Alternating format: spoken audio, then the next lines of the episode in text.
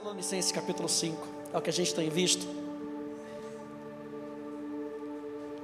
1 Tessalonicenses capítulo 5.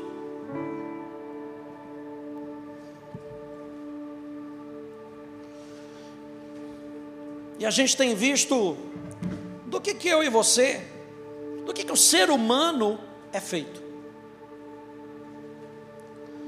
Quando Deus pensou no ser humano, constituição do ser humano? Do que, que ele é formado? E a gente viu que o ser humano ele tem um corpo. Vira para o corpo que está perto de você, aleluia, dá uma olhadinha, aleluia, só dá aquele, pronto. Tem corpo. Para agir nessa terra, tem que ter corpo. É por isso que os demônios, muitas vezes, quando eles querem certa legalidade, eles têm que possuir alguém. Porque para ser legal, tem que ter corpo. Nós vimos na semana passada que nós também temos uma alma. É a parte como nós fomos feitos. Eu e você temos alma, temos personalidade, pensamento, intelecto, razão. E Deus te criou assim. Deus cria o ser humano dessa maneira. 1 Tessalonicenses capítulo 5, no verso 23, diz: O mesmo Deus da paz os santifique em tudo. E ele não está dizendo vai santificar só o Espírito, porque o Espírito é mais importante. Ele está falando o Espírito Santo te santifique em tudo. E que o Espírito, a alma e o corpo de vocês sejam conservados íntegros e irrepreensíveis na vinda do nosso Senhor Jesus Cristo. E a gente está lembrando que o apóstolo Paulo, ele está vendo o ser humano completo. E o ser humano completo é corpo, alma e espírito. E a gente falou, a gente tem falado, que o ser humano é um ser espiritual, biopsico, social. O ser humano é um ser espiritual. O ser humano é um ser biológico. O ser humano, o ser humano é um ser que tem psique, mente, razão. E ele foi criado para viver num ambiente social, para se relacionar com outras pessoas. Uma vez que a gente já entendeu então a função do nosso corpo, a função da nossa alma, vamos dar uma olhadinha hoje no espírito, no espírito humano. E a palavra que é usada para espírito, no grego, é a palavra pneuma. E pneuma significa sopro, o princípio vital pelo qual o corpo é animado, tem vida, a disposição ou influência que preenche e governa a alma de qualquer um. Veja bem, a disposição ou a influência que preenche e governa a alma de qualquer um. Eu, há uns anos atrás, eu li um livro de um, de um homem chamado Watchman Nee, se eu não me engano, O Homem em Três Dimensões, ou O Homem Espiritual. E nesse livro, ele fala um pouquinho sobre isso. Ele diz assim: é impossível para o espírito controlar o corpo diretamente requer um meio. Esse meio é a alma que foi produzida quando o Espírito tocou o corpo. Você lembra lá em Gênesis, capítulo 1, que Deus faz o homem do pó da terra e ele sopra, o que no hebraico é a palavra ruar, o Espírito. E quando o Espírito encontra com o corpo, a Bíblia fala que o homem passa a ser alma vivente. A alma está entre o espírito e o corpo. Ela une o espírito e o corpo como um só. O espírito pode governar o corpo por meio da alma e submetê-lo ao poder de Deus. O corpo também pode induzir o espírito através da alma a amar o mundo. Através da alma, as duas partes podem ter comunhão uma com a outra e trabalhar juntas. Dessa forma, o corpo se submeterá ao espírito, e o espírito poderá controlar o corpo por meio da alma. A alma busca no espírito o suprimento que esse recebeu do Espírito Santo e comunica ao corpo o que recebeu, para que o corpo participe da perfeição do Espírito Santo e se torne um corpo espiritual. Quando o espírito tenta controlar o corpo, deve fazê-lo com a ajuda da alma intermediária. Às vezes a alma governa por meio do seu intelecto e sentidos. Quando isso acontece, o mundo psicológico manda. A menos que a alma ceda seu governo ao espírito, o espírito não pode governar. O que, que o Watchman está falando? Que nós precisamos dessas três, dessas três partes para funcionar: do corpo, da alma e do espírito. A gente viu que a palavra pneuma significa a influência que governa a alma.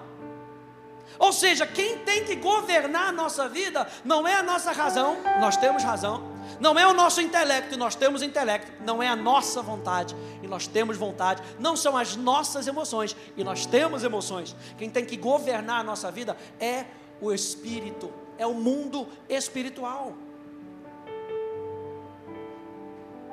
O espírito do homem, gente, ele é consciente de Deus.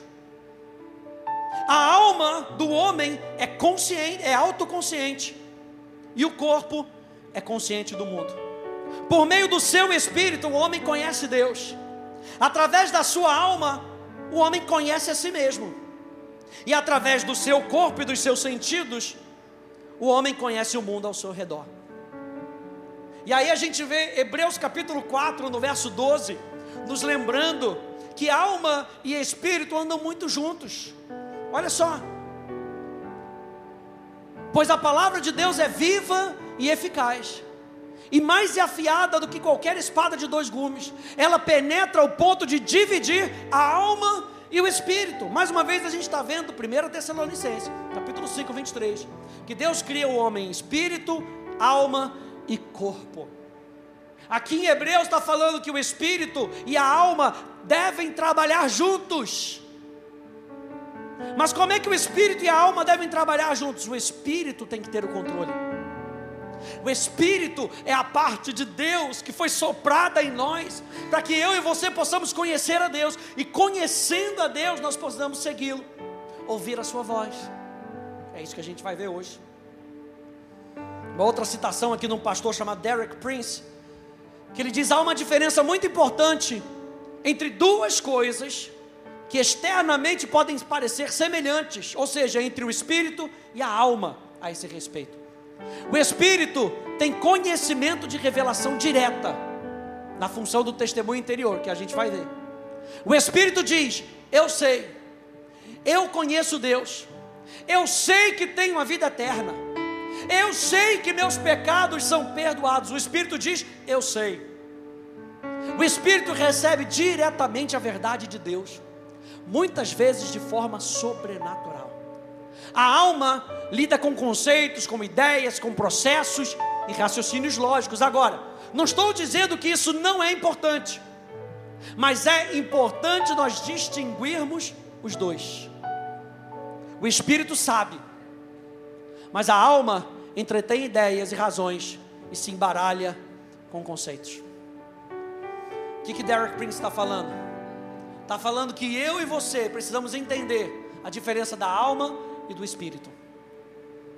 Eu e você precisamos entender quanto é um conhecimento lógico ou quando é, quando é um conhecimento vindo direto da parte de Deus. Quando é um pensamento da minha razão e do meu intelecto, para que eu possa fazer a distinção daquilo que é Deus me falando. É muito importante. Olha só, 2 Timóteo capítulo 4, no verso 22, diz: O Senhor esteja com o seu espírito. A gente falou semana que vem, semana passada sobre a alma. Hoje a gente vai focar no espírito. O Senhor esteja com o teu espírito. A graça esteja com vocês.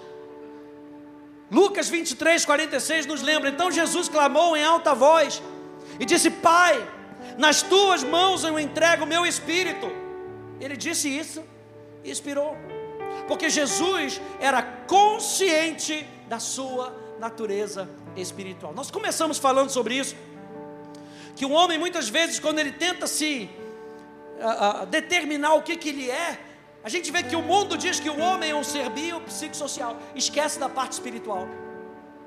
Jesus era consciente da sua natureza espiritual. Olha só Estevão, em Atos capítulo 7, verso 59. E apedrejavam Estevão, que invocava e dizia: Senhor Jesus, recebe o meu espírito. Estevão também era consciente da sua natureza espiritual. E é muito importante a gente saber que na nossa natureza espiritual, quando nós entregamos a nossa vida para Jesus, nós estamos vivos com Ele, nós estamos vivos para Ele.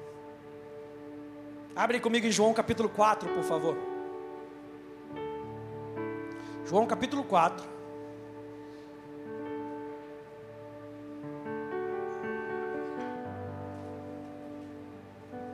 No verso 23 e no verso 24.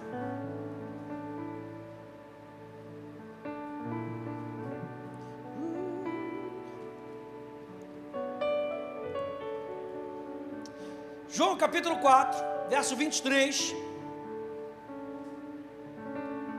E no verso 24 diz: Mas vem a hora, e já chegou, em que os verdadeiros adoradores adorarão o Pai em espírito e em verdade. Porque são esses que o Pai procura para seus adoradores. Verso 24: Deus é Espírito. Deus é essa pessoa, e se a gente for pegar a palavra do grego, pneuma, é essa influência sobre a nossa vida. Não é interessante quando a gente vê ah, o Salmo 150, e diz lá: todo ser que respira, louve ao Senhor. E a palavra ser que respira tem a ver com a divina influência do Espírito sobre a nossa vida.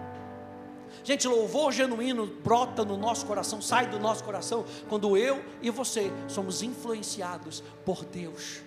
A gente não vai conseguir louvar a Deus se a gente ficar olhando para as circunstâncias.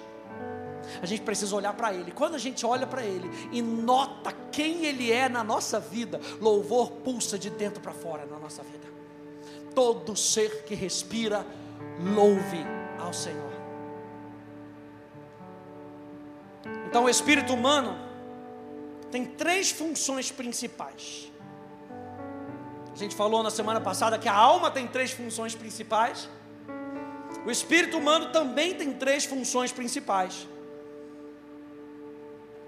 E a primeira que a gente vai ver é a consciência. A gente estuda isso na, na escola Atos. É a consciência. Primeira coisa, consciência é responsável pelo discernimento e distinção entre o certo e o errado. É aquela chavinha moral que todo ser humano tem. E muitas vezes, a maioria das vezes, fica bloqueada pelo pecado. A gente vai ver isso na semana que vem. Mas muitas vezes fica bloqueado pelo pecado e a pessoa escolhe não fazer o que é certo porque a consciência dela, ou seja, a voz do Espírito nela, fica abafada. Mas todo ser humano, no seu espírito, tem uma bússola moral.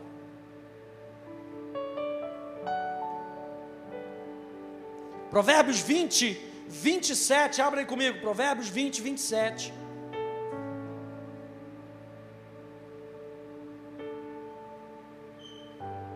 Provérbios 20, 27.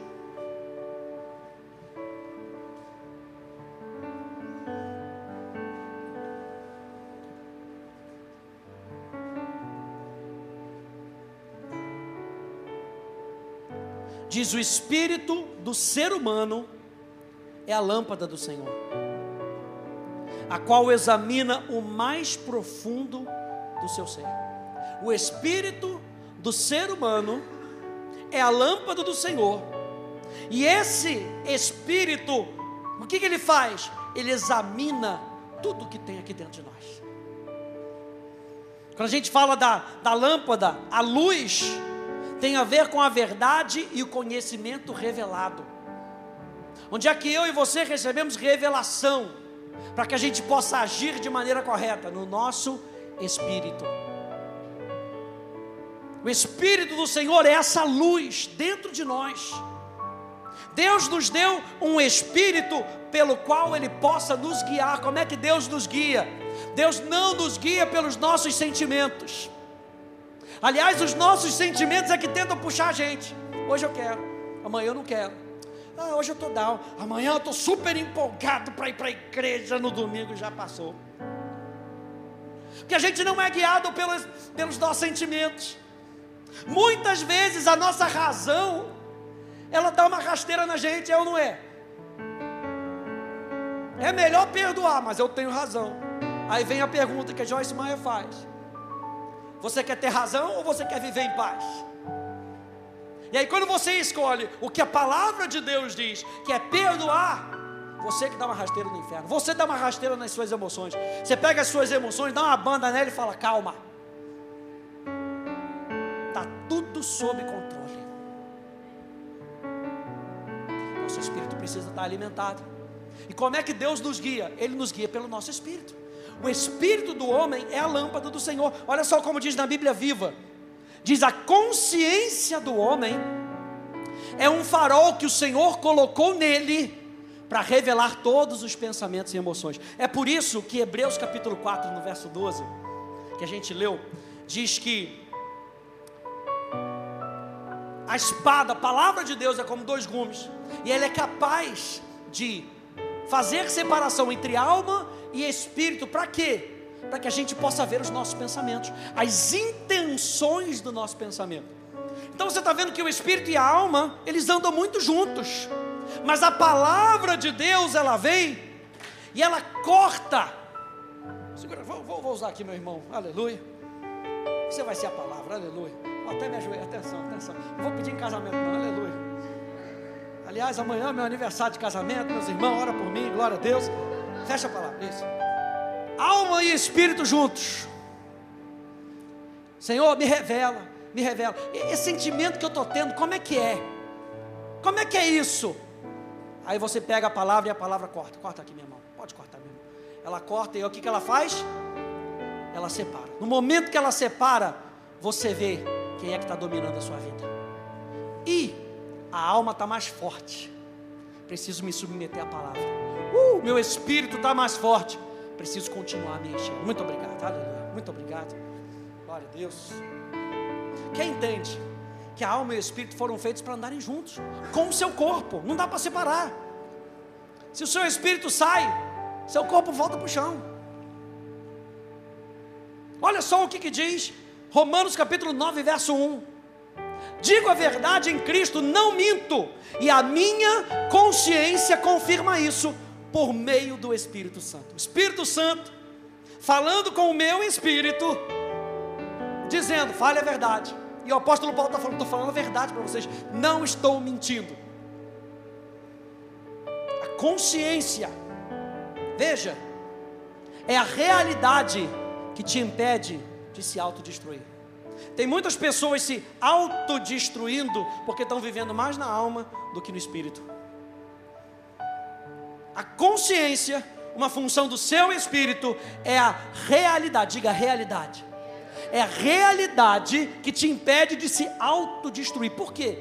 Porque Romanos capítulo 8 vai dizer que a mentalidade da carne é destruição e morte, mas a mentalidade do espírito, que é aquele que te influencia, diga amém a isso. É o espírito que te influencia, ele te dá vida e paz. Então o teu espírito foi criado para não deixar você se destruir. A consciência é a voz que dirige. A consciência é um detector do bem e do mal. Te afasta do mal, te salva da ameaça do pecado. É como evitamos caminhos errados. É aquela hora que aquela bandeja do pecado está diante de você e o teu espírito começa a gritar: Não faz isso dá para fugir disso. É aquela hora que vem aquela palavra que você quer fazer para chutar a boca da pessoa. E aí tua consciência diz: morde a língua, controla o seu corpo. Quem faz isso? É o nosso espírito. A nossa alma está querendo gritar. A nossa alma está querendo dar um mata-leão. A nossa alma está querendo sufocar, mas o espírito está falando: calma com calma. Função do teu espírito. É muito importante a gente entender essa diferença, porque senão tudo a gente vai achar que é a nossa alma, só a alma governa, só a minha razão governa. Não, existe uma maneira de eu e você sermos guiados pelo Espírito, é através do nosso Espírito. Primeira coisa, a consciência. Segunda coisa, a intuição, o testemunho interior. Intuição não é sexto sentido. Olha aí, as mulheres. Pastor, minha mulher tem um sexto sentido maravilhoso. Intuição ou testemunho interior é o lado sensitivo do espírito humano. Sua alma tem emoções, o seu espírito tem um lado sensitivo, sensitivo. É o seu espírito discernindo a realidade espiritual. Seu espírito, então, gente, permite que você perceba as coisas espirituais. Você chega num determinado local, já dá um frio aqui dentro. Fala, nossa, tem alguma coisa errada nesse local. É o teu espírito, é o lado sensitivo do teu espírito. Você começa a conversar com alguém e você começa a perceber: isso não está checando aqui dentro. O que a pessoa está falando? Não está checando aqui dentro. O que, que é isso? É a tua mente? É a tua emoção? Não, é o teu espírito dando um testemunho interior de uma realidade que está acontecendo. Por que, que eu estou falando isso para você? Porque eu e você podemos viver nessa realidade. Quanto mais nós entendemos a realidade sobrenatural, nós podemos viver numa realidade diferente. João capítulo 4, então, vai dizer para a gente que nós devemos adorar a Deus em espírito e em verdade. A palavra verdade ali no grego aletheia significa uma realidade, algo real. Eu e você podemos viver na realidade do céu. Eu e você podemos viver na realidade de Deus. E todos os dias Deus vai nos levando e nos conduzindo a perceber a presença dele.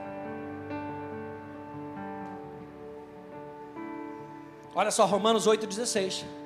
O próprio Espírito testifica com o nosso espírito que nós somos filhos de Deus. Lembra que eu botei ali o, o, o pastor Derek Prince falando: o seu espírito sabe. Como é que você sabe que você é salvo? Eu sei. A Bíblia me fala, eu creio, eu sei porque eu sei. pastor Derek sempre fala: você não vai ter um RG do céu.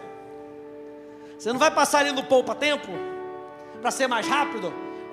Preciso renovar minha carteira, minha carteira de celestial, que é de 5 em 5 anos. Você sabe porque você sabe. Da onde é que vem isso? O seu espírito. O Espírito Santo testifica com o seu espírito. Onde é que está a comunicação de Deus com o homem? No nosso espírito. Olha só, no Antigo Testamento, lembra que eu falei semana passada que algumas palavras elas se sobrepõem. A gente falou sobre a palavra espírito, coração, muitas vezes. Salmo 27, verso 8: Ao meu coração me ocorre. E aqui a palavra coração tem esse sentido sensitivo do homem. Ao meu coração, eu estou percebendo ali alguma coisa. Você sabe que a gente planeja um encontro, sabe? A gente chega, tem uma mensagem, igual a Paulo estava falando. A gente estava em casa, ela já tinha mensagem preparada, a gente estava assistindo um filme, aliás, muito bom o filme, né? Gostou do filme? Posso falar qual é o filme? Ah, então tá bom, porque às vezes o filme é ruim, né? Chama Jesus Revolution. Acho que é a Revolução de Jesus. Muito bom. Excelente filme. E a gente estava lá daqui a pouco a Poli. Ah, meu Deus, a mensagem mudou. Mudou como? Teve uma testificação do Espírito. Quem foi abençoado no domingo? Meu Deus, que mensagem. É assim, a gente sobe aqui, a gente tem que, tem que ficar ligado no Espírito. O que, que, vai acontecer? Eu vou seguir o protocolo ou eu vou deixar o Espírito Santo agir? O Espírito Santo fala, pode pregar. O Espírito Santo fala, segura aí mais um pouquinho. Eu preciso dessa percepção. Eu preciso dessa percepção quando estiver conversando com as pessoas. A gente faz um gabinete, a pessoa vem e a gente fica só ali. Presta atenção, você já fez um gabinete com a gente, é assim. A gente fica ali percebendo. Eu estou te ouvindo, mas eu estou percebendo a voz do Espírito Santo. Meu Jesus, o que, que eu falo? Meu Jesus, e agora? Estou ouvindo hum, isso não está casando muito. Tem vezes que a gente, a gente sabe, isso não está casando muito. O que, que faz isso? O Espírito Santo com o meu espírito. É aí que a gente vê os dons do espírito agindo. No teu espírito, no meu espírito.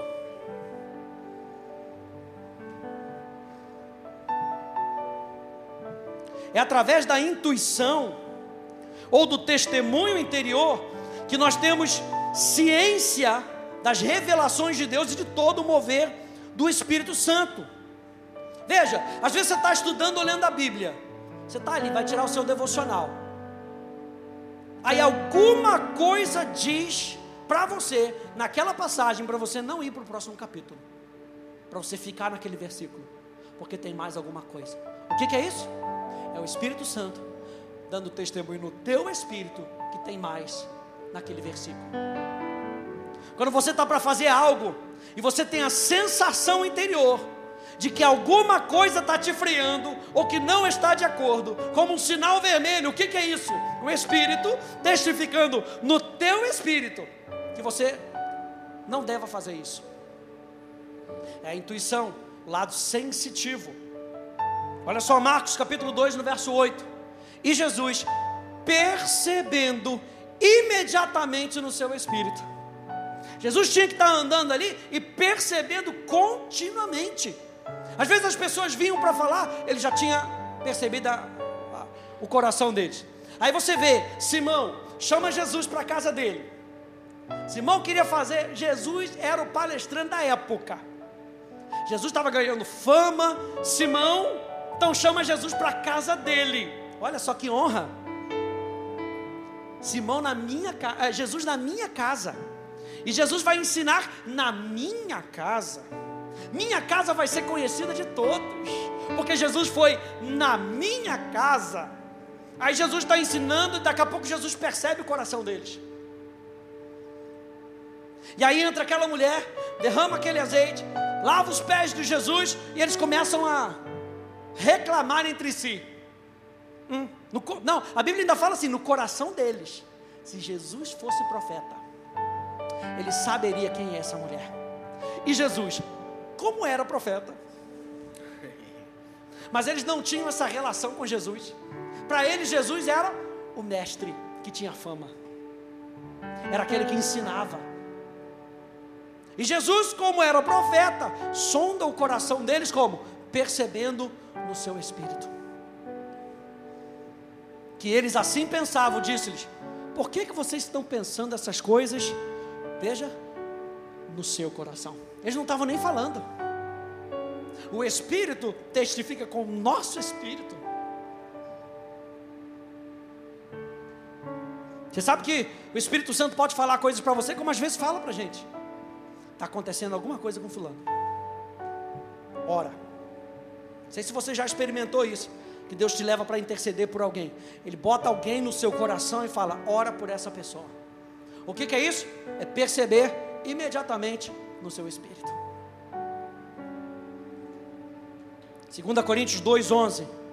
Pois quem conhece as coisas do ser humano, a não ser o próprio espírito humano. O espírito humano conhece as coisas que estão acontecendo aqui dentro. Assim ninguém conhece as coisas de Deus a não ser o espírito de Deus. Olha só o que esse pastor fala.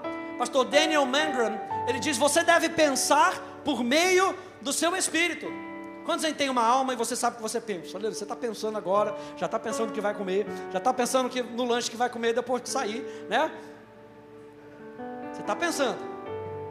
Mas eu e você, do lado sensitivo do Espírito, eu e você recebemos revelação de Deus no nosso espírito que a nossa mente não está nem entendendo. A gente fala em línguas e aí o Espírito Santo vem e concorda conosco, a nossa mente fica biruta. Por isso o pastor Daniel Mangrum, ele diz, você deve pensar por meio do seu espírito. O pensamento espiritual é quando o processamento de pensamentos e informações vem do seu espírito humano, ou seja, é espírito com espírito. É a revelação de Deus direto no teu espírito. À medida que o Espírito Santo se move dentro de você, seu espírito então deve dirigir a sua mente.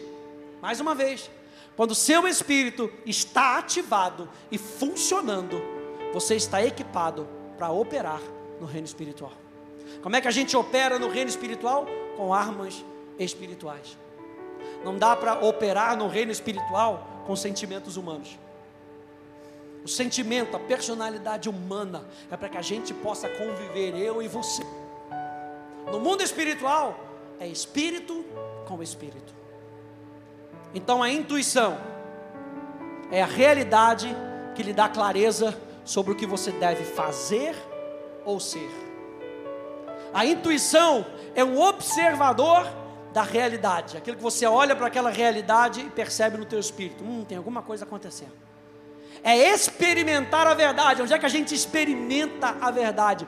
No nosso espírito revela o que você deve saber, revela o que está acontecendo, é como sabemos o que está por ouvir. Como é que a gente sabe daquilo que vai acontecer? Palavra de conhecimento, palavra de sabedoria, palavra de revelação, dons do Espírito. Como é que a gente sabe? No nosso espírito.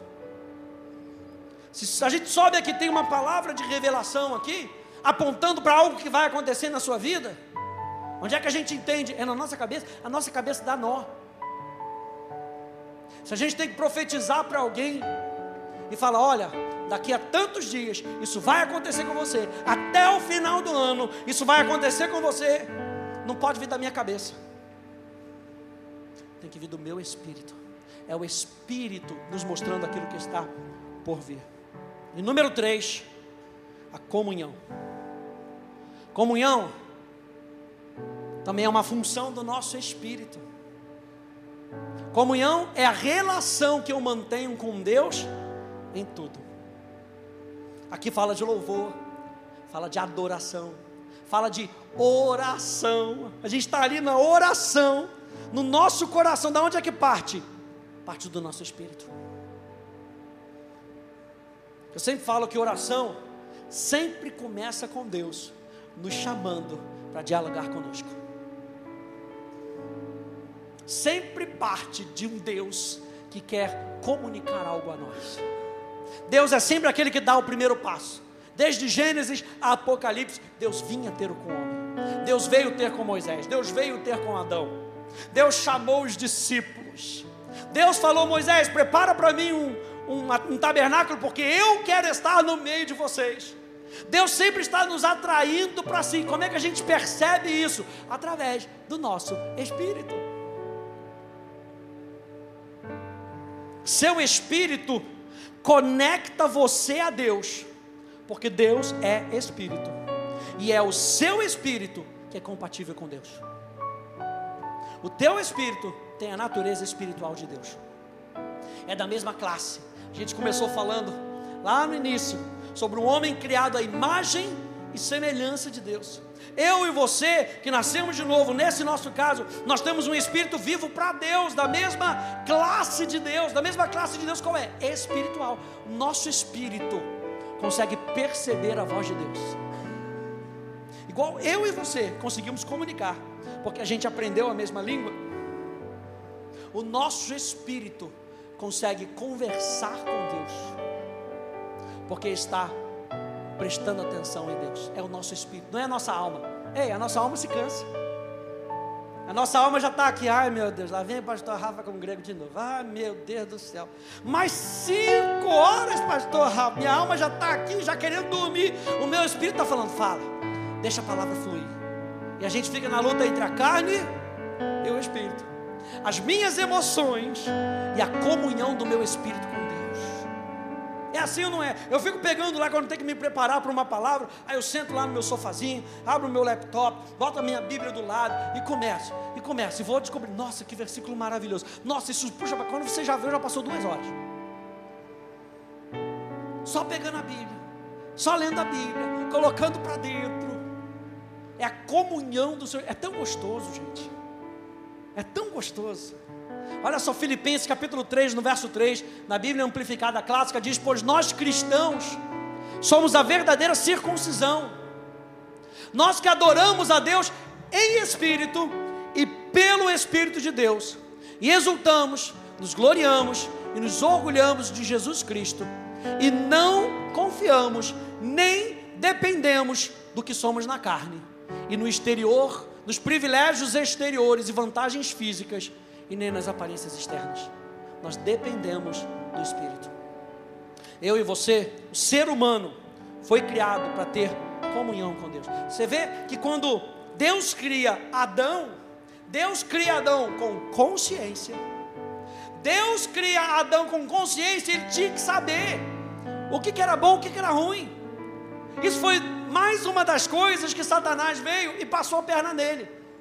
Não, quando você comer, você será conhecedor do bem e do mal. Ele já era um ser com consciência, gente.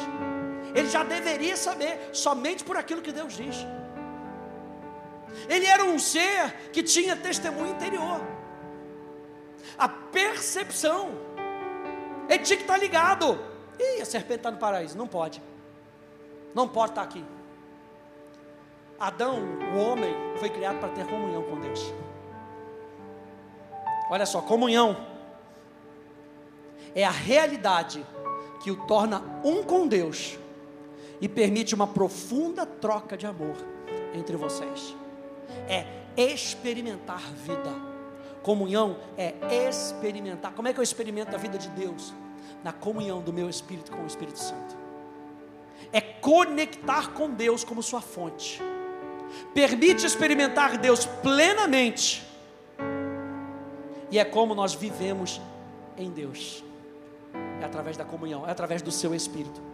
Você está vendo que nós precisamos dos três. A gente termina hoje essa parte do que nós somos formados, do que nós somos. Eu e você precisamos de um corpo, é importante. Para que a nossa vida seja para a honra e para a glória dele, testemunhe para as outras pessoas. Então cuide do seu corpo. Para que você tenha mais tempo na terra, aleluia.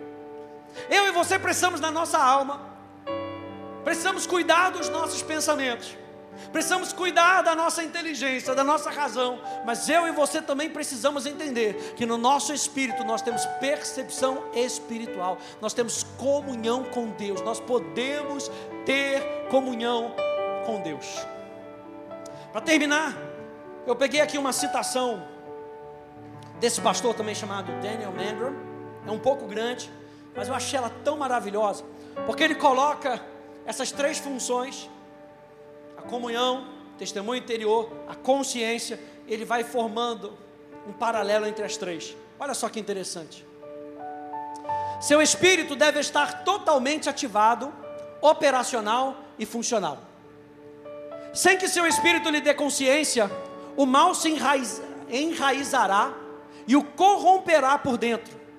Sem que a intuição do seu espírito funcione, você operará em uma falsa realidade que o levará à ruína. Sem o funcionamento da comunhão do seu espírito, você será desconectado, perderá o poder e literalmente morrerá. Você precisa da sua consciência para guiá-lo, intuição para informá-lo e sua comunhão para lhe fornecer vida. Você é guiado por sua consciência, vê a realidade por sua intuição, levado a uma experiência com a sua comunhão. A consciência mostra os limites dos quais você deve permanecer. A intuição mostra a natureza do que você enfrenta. A comunhão mostra como acessar Deus como sua fonte de vida. A consciência o mantém limpo. A intuição o mantém consciente. A comunhão mantém você em Deus. Os três maiores perigos são impureza, escuridão e separação de Deus. Três coisas que você não quer fazer é tornar-se mal, perder sua consciência espiritual e desconectar-se da sua fonte. A consciência permite equilíbrio e apoio adequado para evitar que você caia. A intuição permite que você tenha a percepção adequada do que está acontecendo para mantê-lo na realidade correta. A comunhão permite que Deus seja a sua fonte para tudo e evita que você morra. Suas três maiores necessidades são vida, realidade e direção. Em outras palavras, eles são experiência, verdade e caminho. Eles são sua fonte, significado e propósito. É por isso que você deve ter uma conexão com Deus, uma percepção da realidade e uma bússola moral. Sem comunhão, você morre. Sem intuição, você é cego. E sem consciência você está perdido. É através do seu espírito sendo ativado, energizado e operando a todo vapor que permite que você esteja no seu melhor em geral e tenha vida, força e poder para experimentar a vida eterna. E João capítulo 17 diz que a vida eterna é essa: que te conheçam a ti, o único Deus verdadeiro. E a gente conhece como? No intelecto. Você vai perguntar para um muçulmano quem é Jesus, ele vai dizer: foi um profeta. Você vai perguntar para um judeu quem foi Jesus? Foi um profeta. E aí perguntaram para os discípulos: quem estão dizendo que eu sou? Ah, estão dizendo aí que você é Elias, que você é João Batista, que você é isso, que você é aquilo. Aí Jesus fala: Mas quem vocês dizem que eu sou? E aí Pedro pula, e Jesus mais para frente, ele diz que foi por revelação do Espírito Santo. Pedro pula na frente e diz: Tu és o Cristo, o Rei, o Messias, o Filho do Deus vivo. E Jesus diz: Não foi nem carne, nem sangue que te revelou. Veio da onde isso? Do Espírito. Eu e você, gente, podemos ter essa dimensão. Semana que vem, a gente vai ver como o pecado corrompe tudo isso que a gente aprendeu.